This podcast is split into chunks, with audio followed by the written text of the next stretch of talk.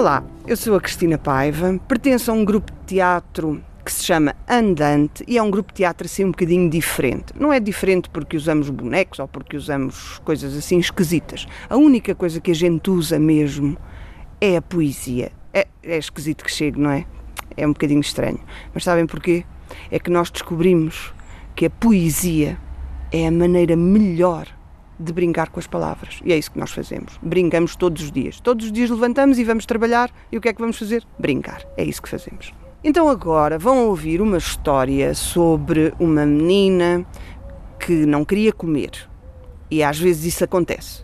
Não nos apetece comer. E aquela menina não lhe apetecia comer, mas ela tinha um problema se não comesse. E esta história é sobre isso. É uma história da Maria Alberta Meneres e Contaram-me, em segredo, que ela escreveu esta história, mesmo ao lado de uma menina igual a esta. Eu já vos conto no fim. A história chama-se O Prato da Menina. Vamos lá. A menina tinha um prato e dentro do prato um pato de penas cinzentas lisas. E no fundo desse prato havia um prato pintado e dentro do prato um pato com uma menina ao lado.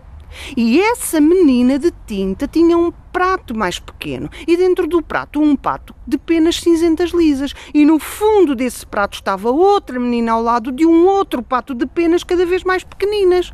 Se a menina não comia, não via ao fundo do prato que tinha lá dentro um pato de penas cinzentas lisas, nem via a outra menina, que era bem mais pequenina, e tinha na frente um prato que tinha lá dentro um pato, um pato muito bonito de penas cinzentas lisas pequenas, tão pequenas, que até parecia impossível, como a menina ainda via e imaginava o desenho até ao próprio infinito.